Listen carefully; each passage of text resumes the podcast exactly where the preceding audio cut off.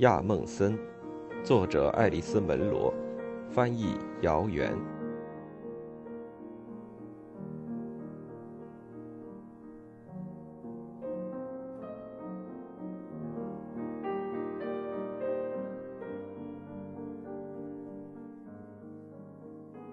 我知道，至少应该说一声再见，我应该说谢谢，但那没有什么要紧。我告诉自己，那没什么要紧。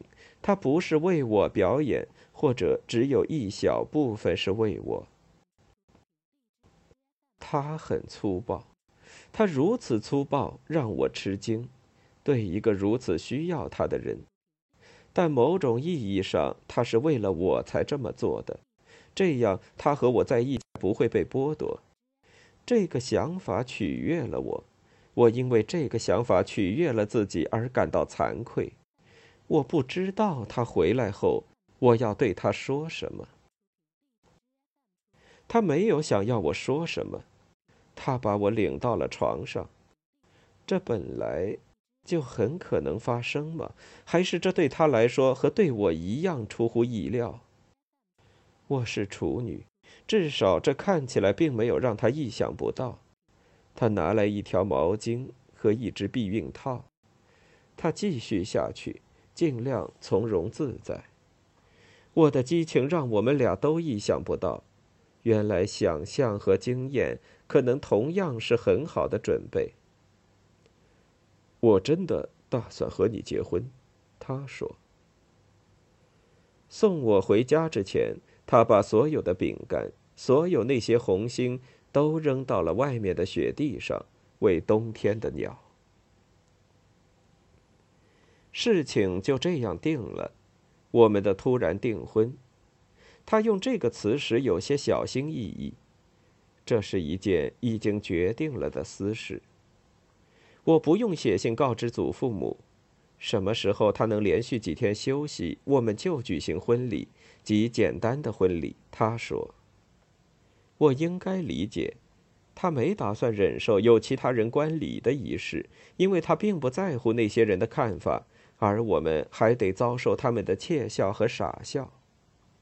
他也不主张买钻戒，我对他说：“我从没有想过要钻戒，这是真的，因为我从来没有想过这件事。”他说：“那很好，他知道我不是那种落俗的白痴女孩。”最好不要在一起吃饭了，不仅因为有人说闲话，而且因为用一张佩吉卡很难买到足够两个人吃的肉。我的佩吉卡不在自己手上。我刚开始在疗养院搭伙的时候，就把卡交给了管厨房的人，玛丽的妈妈。最好不要引人注意。当然，每个人都怀疑到了什么。年长的护士变得热情，甚至护士长也给了我一个费力的微笑。我的确表现的稍微有一点沾沾自喜，但基本上并非有意如此。我选择把自己包裹起来，如天鹅绒般沉静，眼睛低垂。我没能想到这些年长的女人正留神注视这段亲密关系发展。如果医生决定抛弃我，他们随时准备变得正义凛然，毫无偏私。全心全意站在我这一边的是那些助理，他们逗我说，在我的茶叶里看见了报婚钟。在医院的大门里面，三月份阴森而忙碌，这是一年中麻烦不断的最糟糕的月份。助理们说。在熬过了冬天的种种侵袭之后，不知道为什么人们会凭空产生死亡的想法。如果一个孩子没来上课，我会不知道这是因为情况变得非常糟糕，还是仅仅因为怀疑得了感冒而需要卧床。我之前弄到一块移动黑板，把孩子们的名字写在了黑板四周。我甚至从来不需要擦去那些将会长期缺席的孩子的名字。其他孩子会一声不响的帮我擦掉，他们了解这里的成规，而我仍然需要学习。不管怎样，医生做了一些安排，找到了时间。他从门缝塞了一张纸条到我的房间，让我在四月的第一个星期做好准备。那个时候，他可以设法空出几天，除非出现真正危急的情况。我们要去亨茨威尔，去亨茨威尔，我们结婚的委婉用语。我们开始了我肯定会铭记终生的一天。我把绿色皱绸长裙干洗了，仔细的卷起来放进小旅行包。祖母曾经教过我。把衣服紧紧卷起来，这个诀窍，比起把衣服折起来，这样做更不容易弄皱衣服。我预计我得在某个地方的女洗手间里换衣服。我要仔细地观察沿途有没有早开的野花，我可以采一些做一束捧花。他会同意我捧一束花吗？但时节太早，甚至金盏花都没开，道路空寂而曲折。除了细瘦的黑色云山和一片片蔓延的刺柏和沼泽之外，路边什么都没有。路堑上有一堆乱糟糟的石块，我已经在这里熟悉了这些石块：血红色的铁陨石和一片片倾斜的花岗岩。车上的收音机开着，正在播放胜利的音乐，因为盟军正越来越逼近柏林。医生。阿里斯特说：“他们在拖延时间，好让俄国军队先进柏林。”他说：“他们会后悔的。”既然我们已经远离了亚梦森，我发现我可以叫他阿里斯特了。这是我们一起驱车旅程最远的一次，而他漠视我的那种男性态度，现在我知道这种漠视会迅速的转向其反面。还有他漫不经心的开车技巧让我兴奋。我因为他是一个外科医生而感到激动，虽然我绝不会承认这一点。就在现在，我相信我可以为他躺在任何沼泽地或者污泥坑里，或者如果他要求站着的话，我可以让自己的脊柱被挤压在任何路边的石块上。我也同样知道。我必须把这些感觉留在自己的心里。我开始想象未来。到了亨茨威尔之后，我希望我们找到一位牧师，并肩站在一间客厅里。客厅有几分祖父母的公寓和我一生所熟悉的那些客厅的朴素雅致风格。我回想起祖父在退休后仍然被请去主持婚礼的时候。祖母在两颊打上一点腮红，拿出深蓝色蕾丝上衣，那是他为见证这样的场合而准备的。但我发现还有其他的结婚方式，以及我之前没能了解到的我的新郎对婚礼的另一种厌恶。他不愿意和牧师扯上任何关系。在亨茨威尔市政厅，我们填了几张表格，郑重声明自己是单身。并预约那天下午由一位治安法官为我们主持结婚仪式。到了午饭时间，阿里斯特在一家餐馆外面停住脚步。那家餐馆大概是亚梦森咖啡馆的近亲。这家行吗？但他审视了我的表情之后改变了主意。不行。嗯，好吧。最后，我们来到了一家宣称有鸡肉大餐的雅致餐馆。在阴冷的前厅里吃午饭，盘子冰凉。餐馆里没有任何其他客人，也没有收音机播放音乐，只有我们用刀叉切开咬不动的鸡肉时发出的叮叮当当的声响。他肯定在想，我们去了他刚才提议的那家，兴许会好一些。不管怎样，我鼓起勇气问了女洗手间在。在比前厅更冷的洗手间里，我抖开绿色长裙，穿上，重新抹了口红，整理了头发。我出来时，阿利斯特站起来迎接我，微笑，捏我的手，说我很好看。我们手牵着手，浑身僵硬的回到车上。他为我打开车门，然后绕到另一边上了车，在座位上坐好，用车钥匙把车发动，然后又熄了火。车停在一家五金店前面，铲雪的铲子在半价出售。橱窗里还有一张告示，写着店里可以磨溜冰鞋。街对面有一座木房子，漆着油腻的黄色。房子前门的台阶已经不安全了，两块木板交叉着钉在台阶上。停在阿利斯特的车前面的卡车是站前的型号，有一块脚踏板，挡泥板上有一圈铁锈。一个穿工装裤的男人从五金店里出来，上了车。发动机突突地抱怨了一阵，车在原地嘎嘎作响，又上下晃动了几下，然后开走了。现在，一辆写着商店名字的送货车试图停进卡车开走后留下的空车位，车位不够大。司机下了车，走过来，轻轻地敲阿利斯特的窗玻璃。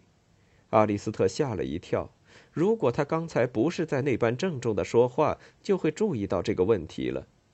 他摇下车窗，那个男人问我们：“把车停在那里，是不是打算去店里买东西？如果不是，能把车开走吗？”“马上就走。”阿利斯特说。这个坐在我身边的男人本来要和我结婚，现在又不打算和我结了。我们马上就走。我们，他刚才说我们，有一瞬间，我紧紧的抓住这个词不放。然后，我想这是最后一次了，最后一次，我被包括在他说的“我们”里。重要的不是“我们”这个词，告诉我真相的不是这个词，是他和那个司机之间男人和男人的说话语调。他平静而通情达理的道歉。现在我之前他说那些话的时候。那时他甚至还没有注意到那辆试图停车的货车。当时他说的话太可怕，但是他紧紧攥住方向盘的动作，他的动作，他出神的模样和他的声音，都表露着痛苦。无论他说了什么，是什么意思，他的话都是从同一个深深的地方说出来的，从那个他和我在床上时说出话来的地方。但现在。在他和另一个男人说话之后，情况不一样了。他摇上车窗，把注意力转移到车上，从狭小的停车位把车倒出来，注意不碰到那辆货车。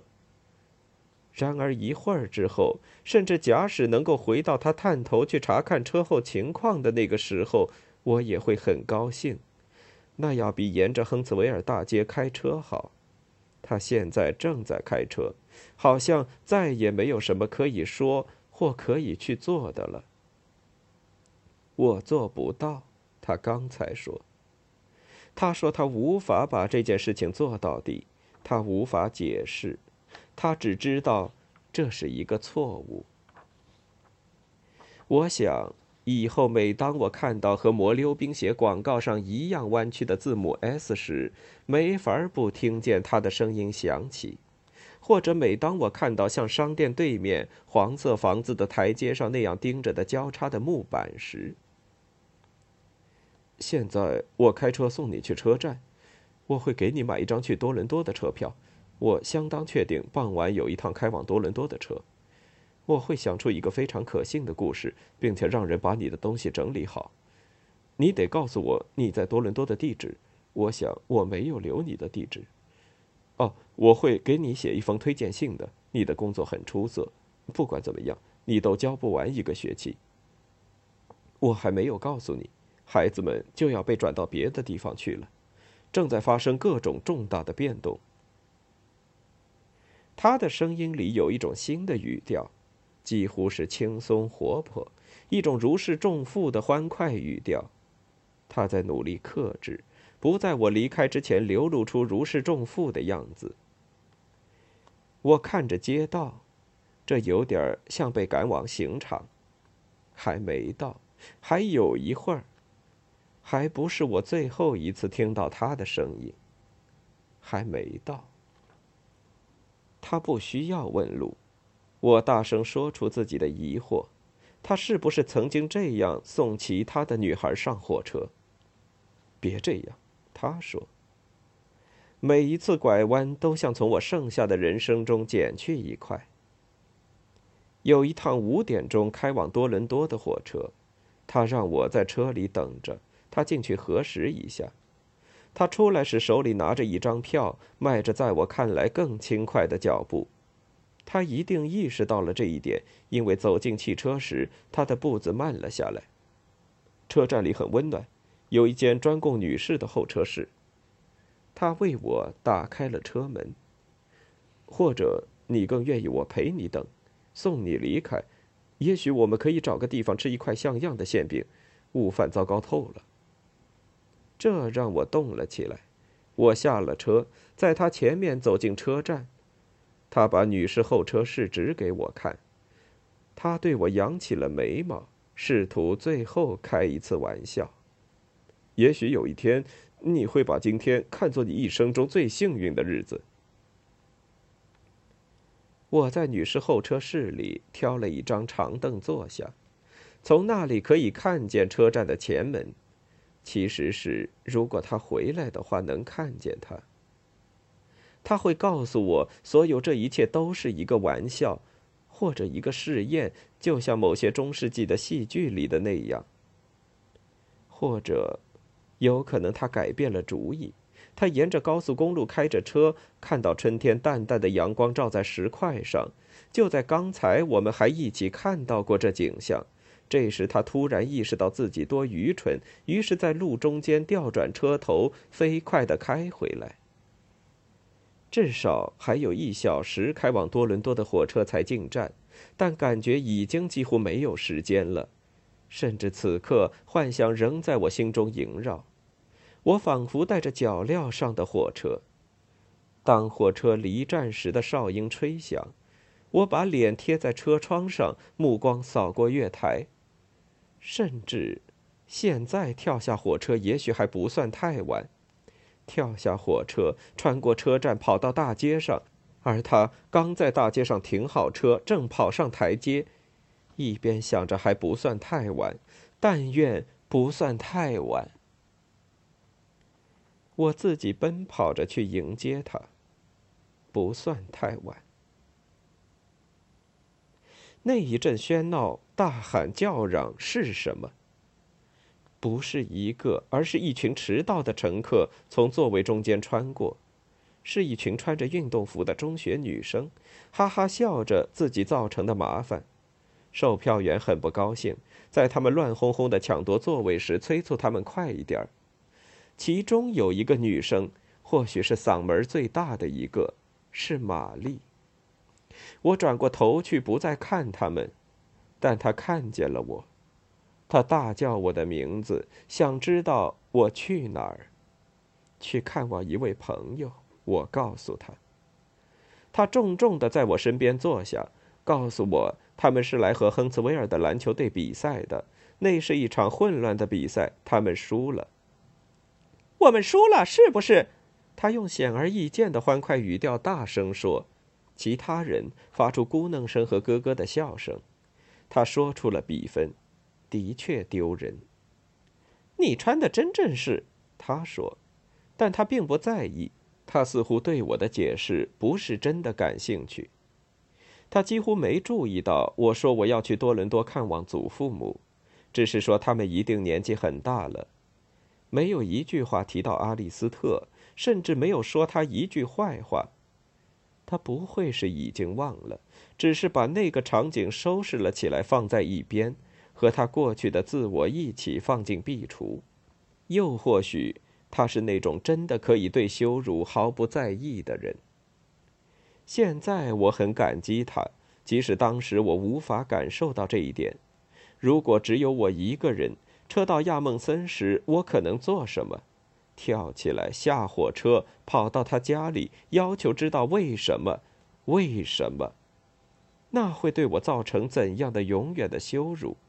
而实际上，火车停靠的时间很短，他们几乎来不及集合，也来不及去敲打车窗引起接他们的人的注意。售票员在一边提醒：如果他们不快点，就会被带到多伦多去了。多年来，我一直在想，也许我会跟他偶遇。我以前住在多伦多，现在仍然住在那儿。我感觉似乎每个人最终都会到多伦多住至少一段时间。当然，这并不意味着，假如你真的想看见某个人，就一定会看见他。事情终于发生了。当时我正穿过一条甚至无法放慢脚步的拥挤街道，我们正朝着相对的方向行走，同时毫不掩饰的惊愕地盯着对方刻满岁月痕迹的脸。他喊道：“你好吗？”我回答：“很好。”然后又额外补上了一句：“很幸福。”当时这句话只能说大体上是真的。我和丈夫正在进行一场旷日持久的争吵，为了我们给他的一个孩子偿还积欠债务的事。那天下午，我去了一家画廊看展出，为了舒缓自己的心情，他再次对我喊道：“太好了！”似乎我们仍然能够走出人群，转瞬之间，我们就可以又在一起。但同样可以肯定的是。我们会沿着刚才的方向继续走下去。我们就是那么做的，没有上气不接下气的哭泣。当我走上人行道时，没有一只手放在我的肩膀上，只有一瞬间，我看到那目光一闪而过，他的一只眼睛睁大了，左眼，一直是左眼，和我记忆中一样。眼神看上去还是充满了不安、警觉和疑惑，仿佛某件不可思议的事情突然发生在他身上，某件几乎让他发笑的事。对我而言，那种感觉就和我离开亚梦森时一样，火车拖着仍旧一片茫然、难以置信的我离开。关于爱。其实，一切都没有改变。